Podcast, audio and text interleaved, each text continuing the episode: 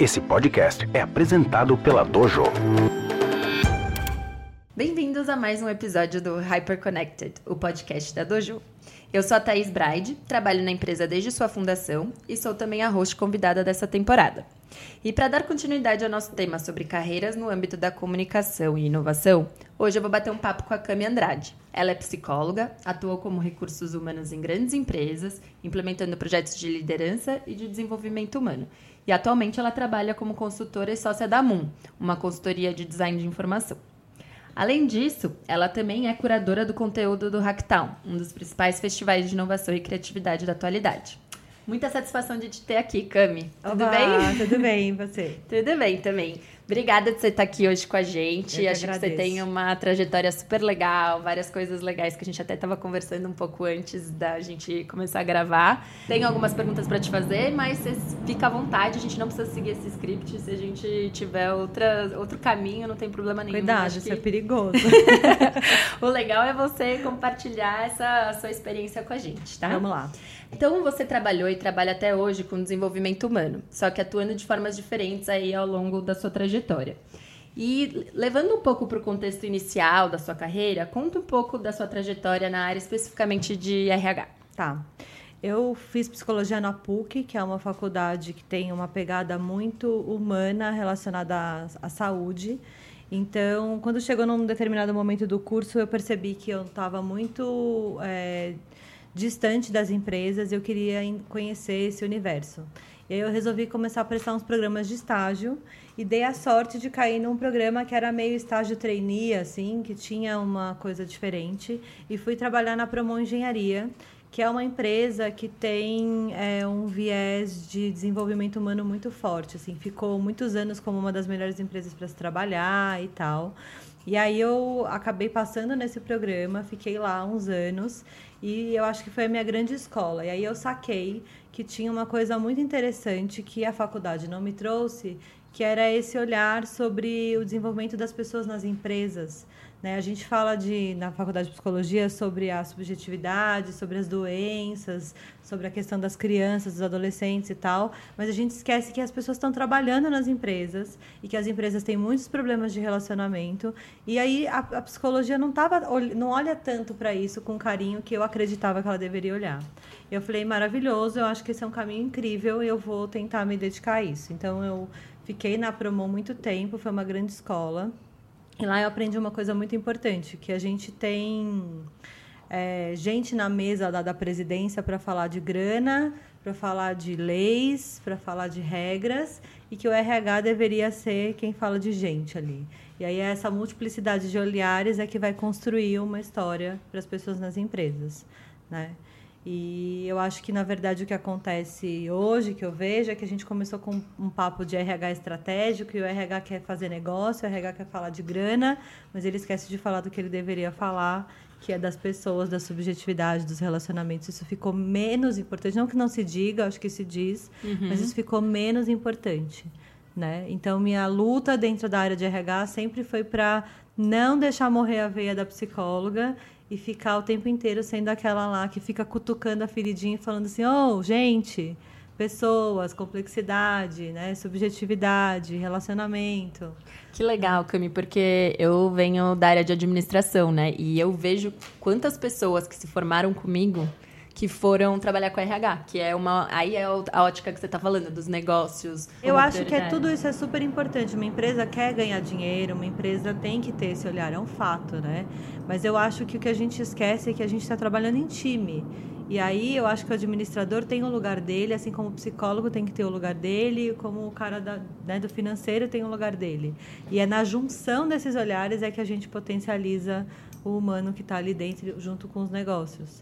E a gente acaba querendo que o cara do jurídico tenha um olhar humano que ele não vai ter, porque ele não está treinado e nem o coração dele está ali. Ou o cara de RH seja super estratégico nas finanças, o que eu acho que também não é uma, uma coisa bacana. Então, assim, é mais a gente pensar como que a gente costura esses olhares do que ficar querendo que cada um faça, seja multitask ali, fique, sabe, um pensando na caixa do outro, sabe? Muito legal, Cami.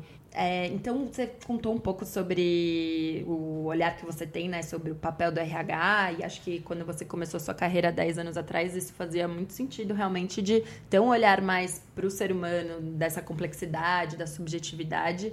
É, e aí, nos dias atuais, como que você entende o papel desse RH ou, dessa, ou de uma figura que tem como função o desenvolvimento profissional das pessoas nos dias atuais, frente a todas as mudanças que houveram nos últimos anos, né, em termos de carreira, de necessidades profissionais ou até de novas funções que surgiram dentro das empresas que a gente não estava nem um pouco preparado para verem surgir? E que eu acho que vai surgir muito mais e vai piorar, piorar entre aspas, né? Uhum. Eu acho que o RH tem um papel fundamental na transformação que está acontecendo no mundo hoje. Ele que deveria estar tá cuidando dessa transição de carreira, que as pessoas é, talvez não entendam ainda exatamente, né? O que, que, vai acontecer exatamente. Mas eu acho que não. Assim, o RH, eu acho que ele não está olhando para isso como deveria.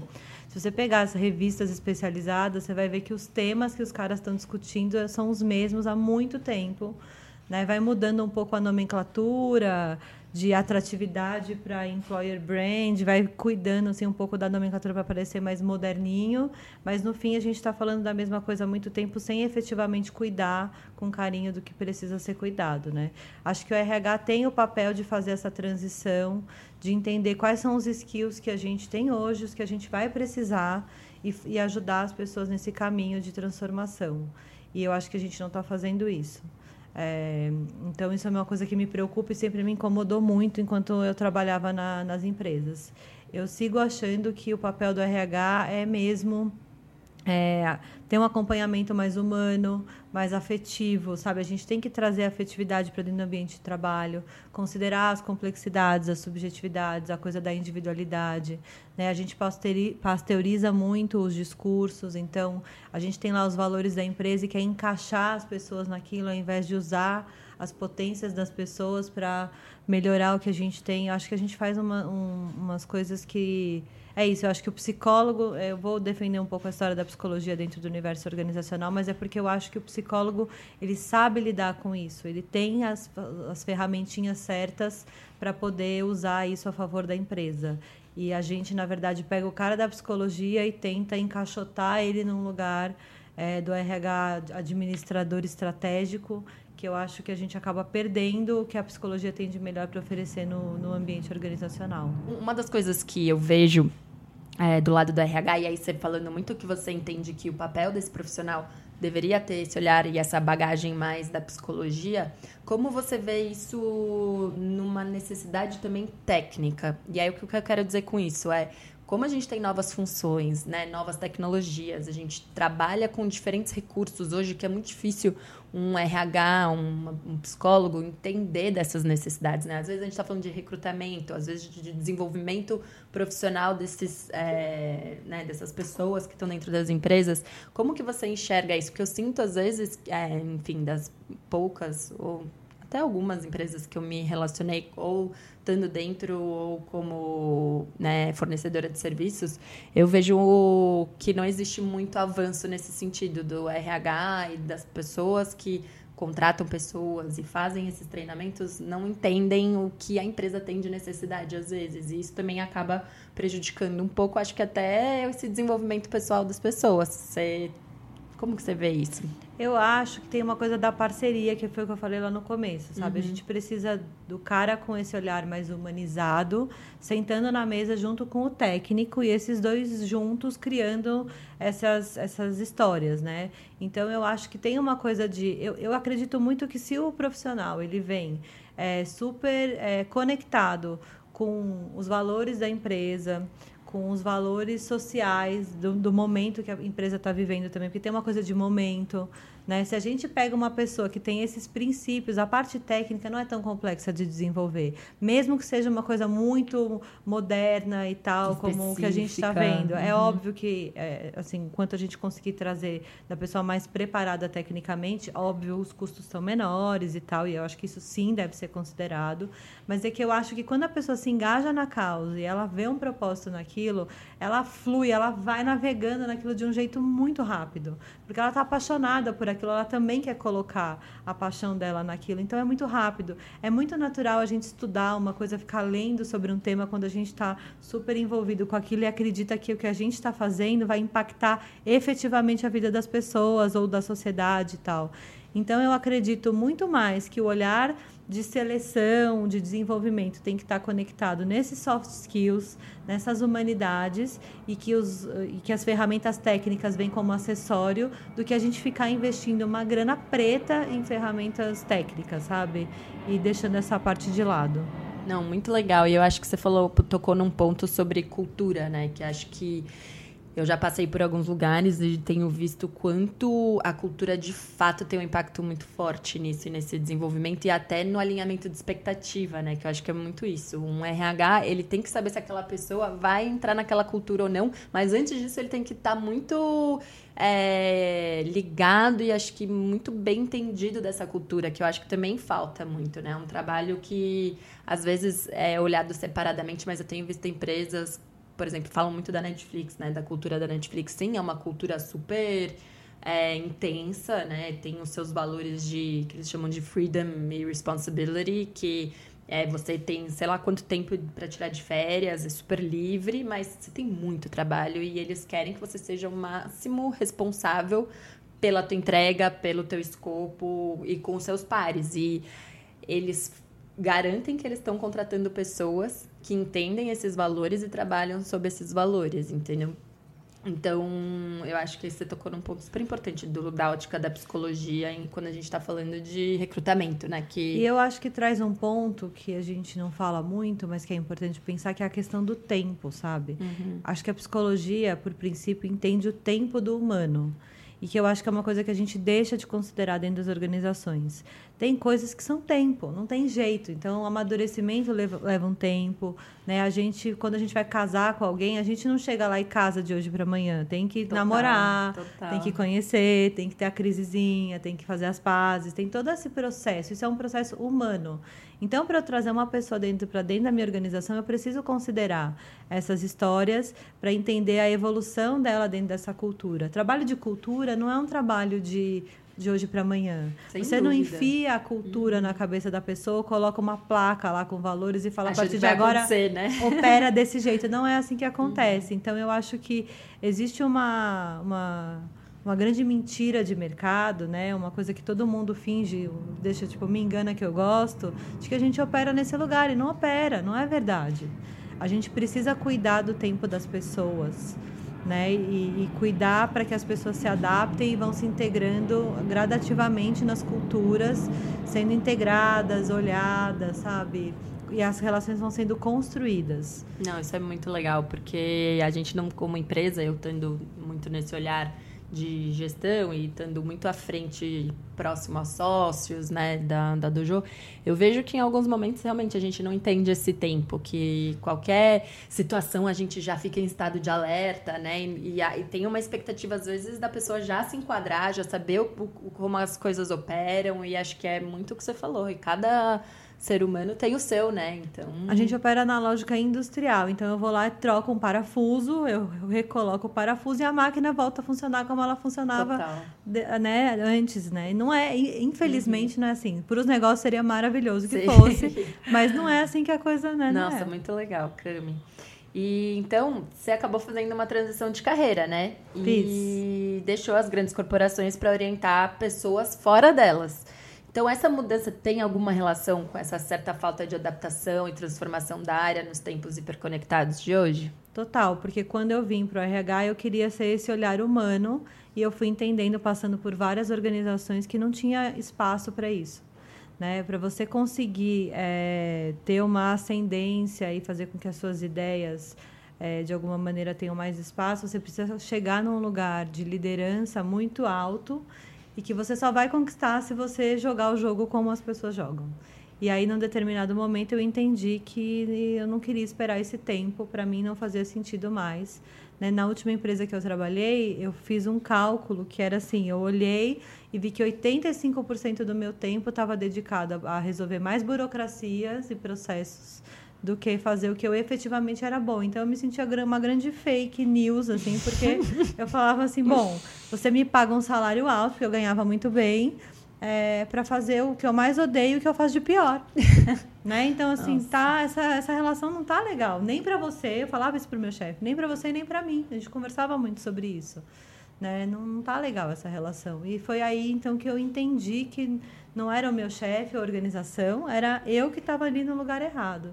E aí, tem, fazendo um trabalho de desenvolvimento meu, eu percebi que o que eu tinha de melhor para oferecer para uma empresa é, não era o que eu estava vendendo para ela. E aí eu falei, bom, como é que eu vou fazer então para oferecer o que eu tenho de melhor? E aí eu entendi que eu tinha que sair e trabalhar como consultora e não é, como funcionária de uma empresa. Foi aí que eu resolvi fazer a transição. Caramba. E aí de ser até empreendedora, né? Que é, é sair é de um contexto de também ser empregada, né? São vários desafios. É sair por algo que você acredita e que você vê que não está conseguindo provocar nenhuma mudança e ainda ir para um contexto totalmente novo que é de empreender e ainda mais num país como o nosso que não, não e de é quebrar fácil. N paradigmas, né? Porque é isso, você é uma executiva de uma empresa que tem um super salário, está bem, porque teoricamente eu estava muito bem, é, minha carreira estava eu progredindo rapidamente e aí quando você vira e fala gente eu vou sair tipo a louca né? tá louca. tá louca. Como assim né? Eu tive problemas com a família né? Meu pai me achou completamente maluca o que que você, como é que você vai sustentar? Como é que vai ser sua vida? Você está jogando seu diploma no lixo né? Tipo é é isso é bem complicado. É, é uma grande quebra então fazer essa transição é muito difícil porque tem o que as pessoas esperam de você, o que você tinha projetado como carreira que você precisa ressignificar, né? Nossa. E aí tem todos os desafios de ser empreendedora, de onde eu vou estar, exatamente o que eu vou fazer. Quando você sai para trabalhar é, frila, você não sabe exatamente o que você vai ser, assim, você ainda não tem exatamente um escopo, né? Esse escopo vai se desenhando ao longo do tempo, tem o tempo de exatamente. novo, né? E esse tempo é muito angustiante, né? Porque aí você tem que ter uma outra relação com o dinheiro, porque o seu dinheiro, ele é flutuante. Ele não é, você não né? tem aquela expectativa todo mês, né? Uma outra é muito... relação com o seu com o seu jeito de lidar com a vida, então assim, é, a relação com o dinheiro muda. Relação às necessidades, eu preciso, eu não precisava mais ter o meu terninho que eu ia para a empresa, porque não fazia mais sentido. Eu não era mais uma executiva. E aí eu fui entendendo que a roupa do final de semana podia ser a minha roupa do trabalho. E aí a minha identidade também de alguma maneira começa a se né? transformar né? nesse sentido. E a coisa do horário, eu lembro que tinha, meu, no começo eu acordava todo dia, meu, seis e meia, vou trabalhar, mas nem todo dia eu tinha trabalho para esse horário, não, não precisava fazer isso né? Tem final de semana que eu trabalho, tem, tem dias que eu quero descansar no meio da semana e tá tudo bem, não tem ninguém me cobrando, mas eu me cobrava. Você começa a ressignificar não só o trabalho, como a vida toda, né? E tudo vai se transformando. Tudo que está em é. torno disso, né? E aí é a prova de que o trabalho, ele realmente é uma, um fator muito importante da nossa vida e que deve ser olhado como um com um olhar também de uma pessoa, um ser humano com várias angústias do seu próprio tempo, super complexo, que as empresas realmente estão. É, isso corroborou mais ainda do que eu já acreditava, sabe? Mas eu. Quando eu você entendi, viveu essa experiência, é, né? O quanto eu tava. Eu, embora eu criticasse, eu também operava nessa lógica. Sem dúvida. E aí o fato de eu, dessa minha transformação de vida me fez ter mais certeza ainda de que a gente precisa transformar essas relações de trabalho, que eu estava certa. Então. Isso que eu ia te perguntar, valeu a pena? Super. Tipo, essa mudança? Super valeu a pena. Não foi fácil, é uhum. difícil. Tem momentos que você fala, putz, eu quero meu salário todo mês, uhum. porque é muito mais confortável. Mas ao mesmo tempo eu super acredito que hoje eu opero num lugar que é muito mais confortável e que eu estou fazendo alguma coisa que de fato tem um impacto. Assim, porque minimamente, se tudo der errado, eu acho que o meu exemplo já é de alguma maneira um, um uma coisa libertária, sabe? Assim, eu sou o exemplo de não, uma é coisa diferente. né? E acho que é por isso que a gente queria muito que você estivesse ah. aqui, porque foi super inspirador pra gente mesmo. Porque muitas pessoas às vezes falam, ah, eu não concordo como é a operação, como são os processos, com o meu chefe. E com você foi realmente, tipo, estar numa área de desenvolvimento de pessoas que não olha para isso, né? E que a gente vê que tem um impacto muito grande à nossa volta em várias questões. É, e aí, falando de, de você falou, ah, eu, eu eu não sei, eu acho que de alguma forma eu tô tentando mudar isso do lugar que eu tô e sem dúvida. Então eu queria que você contasse um pouco pra gente agora atualmente. Você é uma estudiosa da tecnologia e da inovação, né, que são fatores super importantes aí quando a gente está falando desse contexto de trabalho, contexto de empresas. Então, como que você entende o futuro do trabalho a partir da influência dessas novas tecnologias? Eu acho que o futuro do trabalho vai ser é, incrível, na verdade. que legal. É, eu, eu, isso eu sempre estudei, é engraçado. Eu sempre tive essa veia, essa curiosidade de olhar para a tecnologia, para o futuro, para a inovação. É, é, eu acho que o futuro vai ser muito bonito, mas vai ser muito diferente. E essa transição não vai ser fácil para ninguém, nem para as empresas e nem para as pessoas. Eu acredito que eu já, eu assim, eu tenho uma amiga que fez uma transição, assim, a gente conversa muito. Eu acho que a gente, ela fala que são os acordados. Ela, ela usa esse nome que no começo eu achei meio arrogante, mas hoje de alguma maneira eu concordo um pouco. Que eu acho que a gente já entendeu que vai mudar. E aí a gente ou você faz essa transição com o seu tempo, ou ela vai ser imposta para você de alguma maneira. Não tem muita saída, sabe? A tecnologia está evoluindo para um lugar onde esse trabalho é, mecânico, esse trabalho que é de repetitivo, muito burocrático, vai morrer porque as máquinas vão fazer e muito melhor do que a gente em muito menor tempo. Concordo então, totalmente. tudo que é genuinamente humano vai ganhar uma, uma ascensão muito grande e a gente negligencia isso o tempo inteiro quando a gente está atuando nesse modelo, né, que, que, é o modelo tradicional aí de trabalho, né? Então, é, eu fico me sentindo de alguma maneira privilegiada e honrada de ter enxergado isso e ter feito a transição e ter respeitado o meu tempo. Eu estou nessa transição de carreira já tem três anos e meio, quase quatro anos, e agora eu acho que eu me sinto confortável para falar desse lugar. Sobre Demorou isso. um Uhum. tempo, sabe?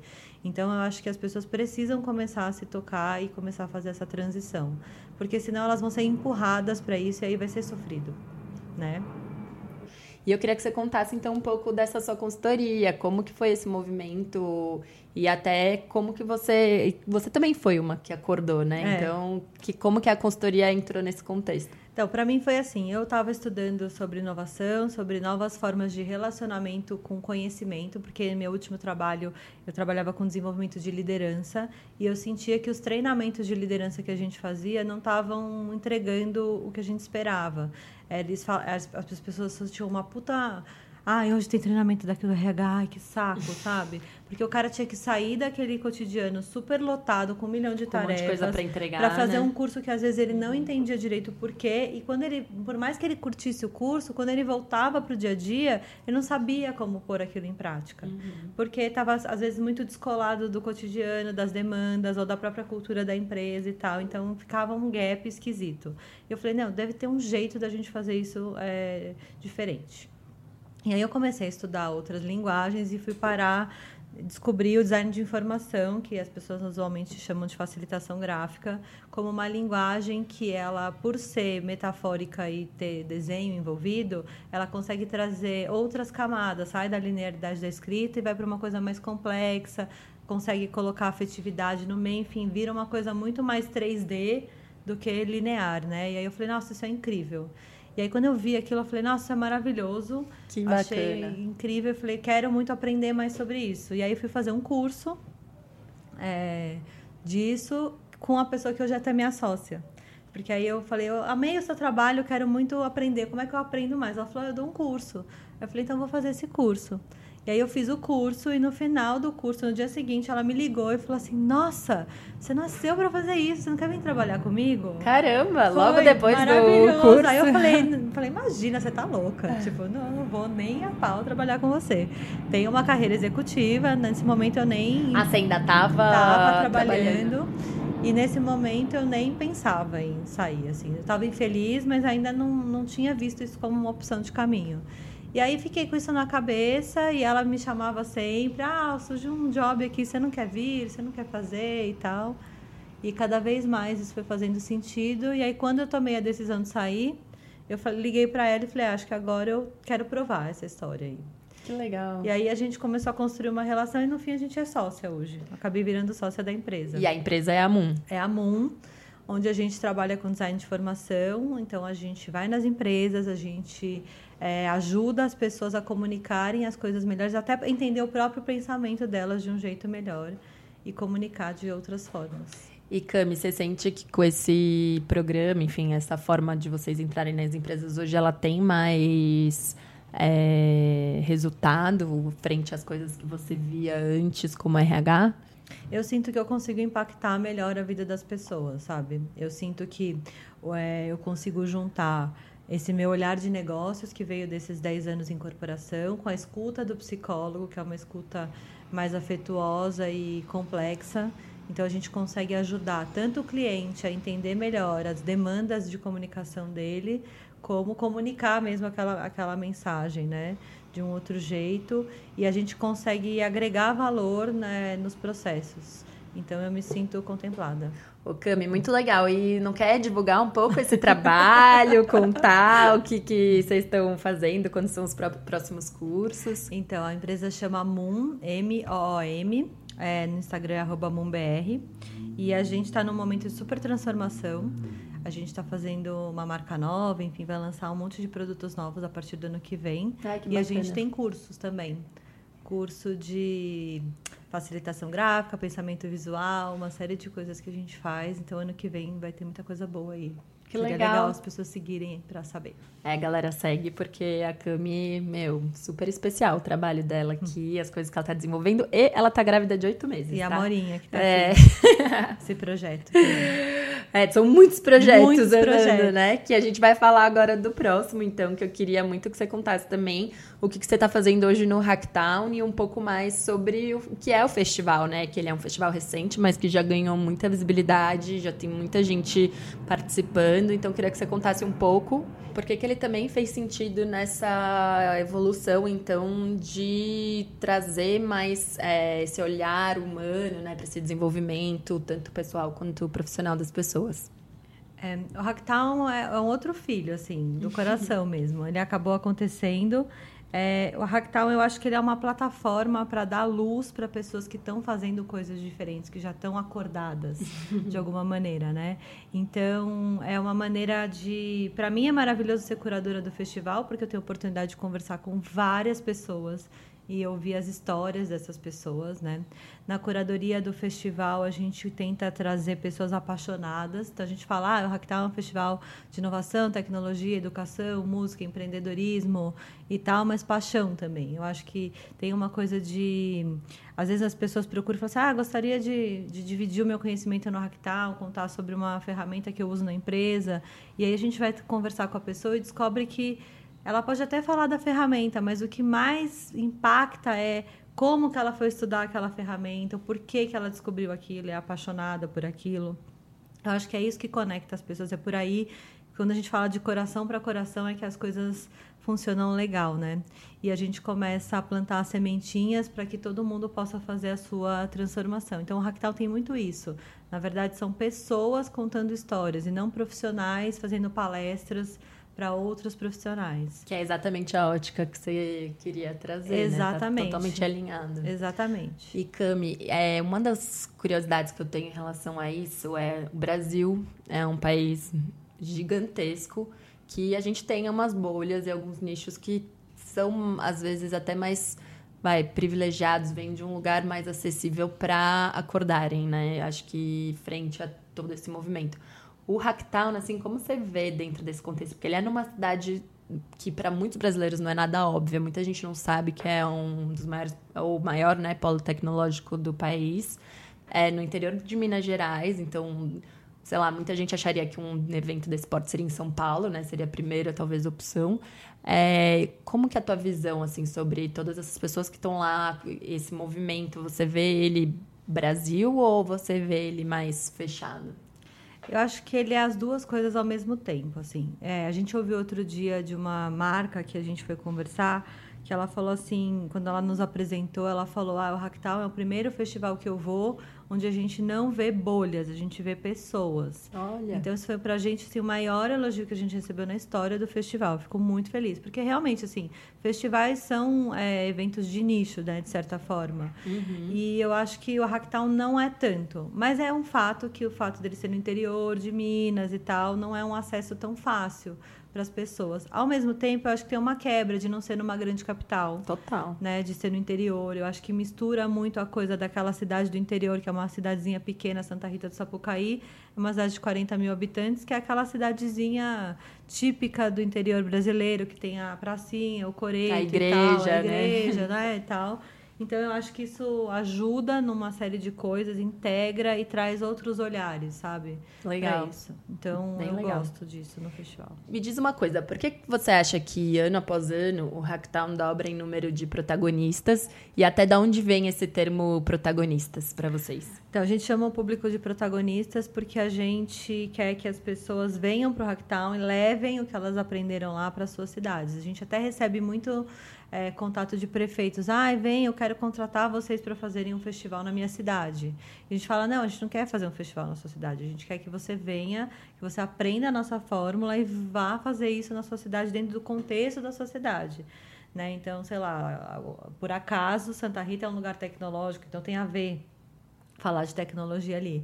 Mas se você mora numa cidade super agrícola e tal, talvez o foco seja diferente. Então, não cabe a nós é, entender. É muito difícil, né, a gente é, querer trazer os contextos locais. Então, é importante que isso esteja bem forte, né? Eu acho que o, hack- o segredo do Hacktown é esse. Eu acho que é falar de coração para coração. Ai, que legal. É. Bem bonito isso. Você acha que a procura pelo festival tem alguma relação com a necessidade das pessoas se desenvolverem, se prepararem para essas profissões do futuro e acordarem? Eu tenho certeza absoluta. Eu acho que tem um, um sentimento meio de mal-estar no ar, tá todo mundo entendendo que as coisas estão mudando muito rápido.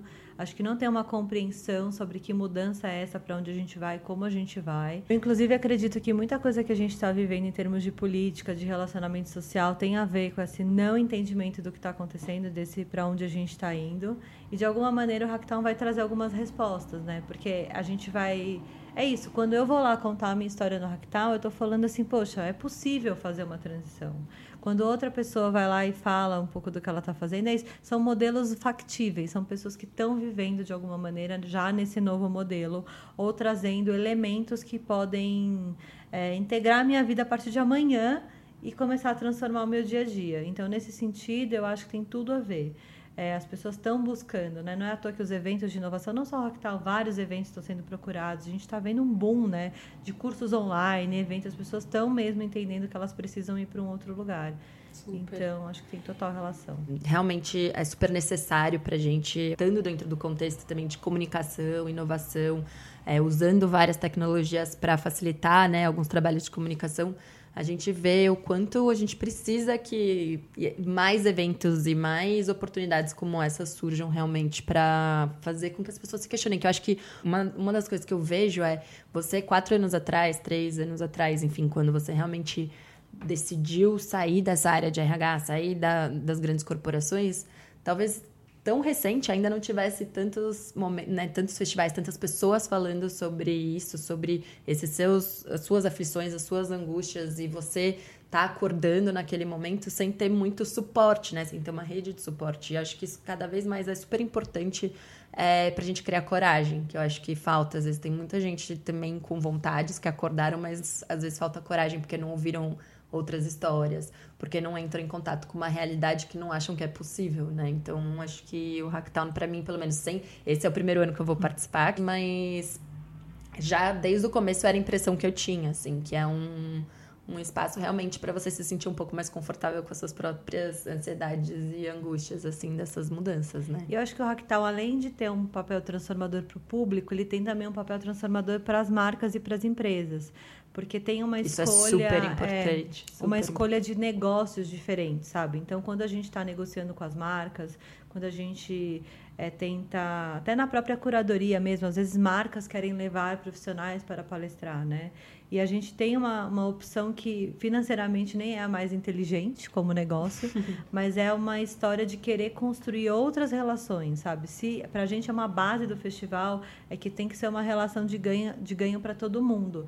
Então, se o cara, ah, eu quero ir lá mostrar meu aplicativo, eu quero pegar o mailing, eu quero tá, beleza, você vai ficar muito feliz com, esse, com isso daí, mas o que, que a cidade vai ganhar? O que, que o público vai ganhar? O que, que o festival vai ganhar? Porque se só você ganha nessa relação, não, não faz, faz sentido. sentido. E é exatamente a mudança que precisa ser provocada, né? É legal que vocês se mantenham fiéis a isso, né? Essa decisão de realmente é, é, tem um propósito e vocês não vão abrir mão dele porque tem empresas querendo entrar e que talvez, como você falou, vá contra né, um, os negócios. É, e eu acho que aí aos poucos as, as, empresas vão entendendo e a gente vai construindo junto um modelo. Porque assim, qual é esse modelo em que todo mundo ganha? Uhum. Não é óbvio. A gente é, não tem é, esse é código, sabe? Exato. E a gente está aprendendo junto. Então, tem várias ações que a gente faz que acontecem lá que a gente vai aprendendo com o cliente e é super bacana viver isso. Legal. Muito legal, Cami. E aí, uma das últimas perguntas aqui, super legal, queria poder continuar horas batendo papo, mas não sei também quantas pessoas vão aguentar ouvir nossa voz. É, mas aí, você até em algum momento você falou sobre skills, né? Quais skills você acha que serão as mais buscadas nos profissionais atuais e esses do futuro que a gente comentou? É, eu acho que os, os, os skills são os skills humanos sabe? Tudo que está relacionado à arte, à afetividade, subjetividade, aquilo que torna uma pessoa única, eu acho que são os skills mais importantes. Eu não sei exatamente nomeá-los. Não existe ainda, né? Não, não existe. Mas eu acho que é isso, assim. Eu fico imaginando que o cara que era sapateiro e que foi substituído por uma máquina, ele vai ter uma ascensão porque aquele jeito de construir um sapato super manual né, começa a virar uma, uma obra de arte, né? Diferente daquela coisa massificada. Então, tudo que é muito afetivo, humano e artístico, eu acho que são coisas que a gente deveria dedicar mais tempo. Nossa, eu concordo muito. Esses dias eu estava num almoço com uma, uma colega de trabalho, enfim, que já está virando amiga também do Facebook, e eu perguntei isso para ela. Eu falei, o que, que, você acha, né, da eh, criatividade, criação? Porque para a gente tem muito lance da criação como, enfim, é uma profissão, é um cargo dentro de agências, né? É frente a esse mundo digital de, no contexto Facebook especificamente. E ela foi muito pronta na resposta de falar: as máquinas vão trabalhar pela gente em tudo que for relacionado à inovação e tecnologia. O que a gente precisa é do fator humano, do input humano, da criação e cada vez mais desenvolver e trabalhar isso dentro das empresas, que as pessoas não percam e não fiquem tão bitoladas no técnico, na tecnologia que elas percam a arte, né? Bem como você falou, e a criatividade para trabalhar com essas tecnologias, né? É a única coisa que a máquina não vai fazer pela gente. Exatamente, sabe? exatamente. Cami, adorei, muito obrigada. E agora eu queria terminar com três perguntinhas que, como eu te falei no começo, a gente faz para todo mundo que participa desse papo com a gente. E uma delas é: qual que é a sua página preferida do Instagram? A minha página, meu, eu gosto mais de seguir as hashtags do que seguir páginas. Mas assim, meu, a favorita, na verdade, é o Chapolin Sincero. ele é papo reto, entendeu? Ele fala real, eu amo, mas eu, eu, eu eu, eu sigo mais é, hashtags, assim, de temas relacionados à arte, na verdade. É, bom, não sei se quanto você, enfim, usa e-mail, mas é, pra gente tá muito. Voltou com todas as newsletters, né? Tem alguma newsletter que você assina, que você consome conteúdo? Então, não, eu não consumo é, esse conteúdo, mas eu tenho grupos de WhatsApp, que tem um, um grupo de WhatsApp que surgiu no Hacktown chamado Exponential que é, são grupos, agrupamentos de pessoas falando de temáticas. E aí é o dia inteiro gente postando coisas sobre o tema. Então tem acho que mais de 100 exponentials, tem Caramba. exponential inovação, eventos, exponential psicologia, antropologia, etc. Você entra nos grupos que você quer e as pessoas ali interessadas ficam postando conteúdo o tempo inteiro e uma vez por semana o administrador do grupo faz tipo um mini podcast com aquele conteúdo mais importante da semana. Que demais. Então esse é o conteúdo assim técnico que eu mais consumo hoje em dia. Que legal, super legal. É, e aí, por último, quem é uma inspiração para você e por quê? Então, essa pergunta eu acho tão difícil. mas, assim, uma grande inspiração para mim é o David Lynch, que é um diretor de cinema que eu amo de paixão. É, eu sou muito fã da série Twin Peaks. E esse cara me inspira muito, assim, como artista, como a compreensão que ele tem de mundo. Ele é muito sensível, ele é muito. tem uma coisa de misticismo que eu acho interessante. É, eu gosto muito dele. Que legal, Cami. Muito obrigada. Ah, eu que é, agradeço, foi uma delícia. E foi ótimo pra gente poder entrar em contato com essa sua sensibilidade, poder trazer pessoas que, sabe, vão falar e tentar de alguma forma provocar uma mudança em como a gente age como pessoas dentro dos negócios, das empresas. Então, obrigada por você ter topado participar. Ah, eu amei. Obrigada. Obrigada, Cami. E...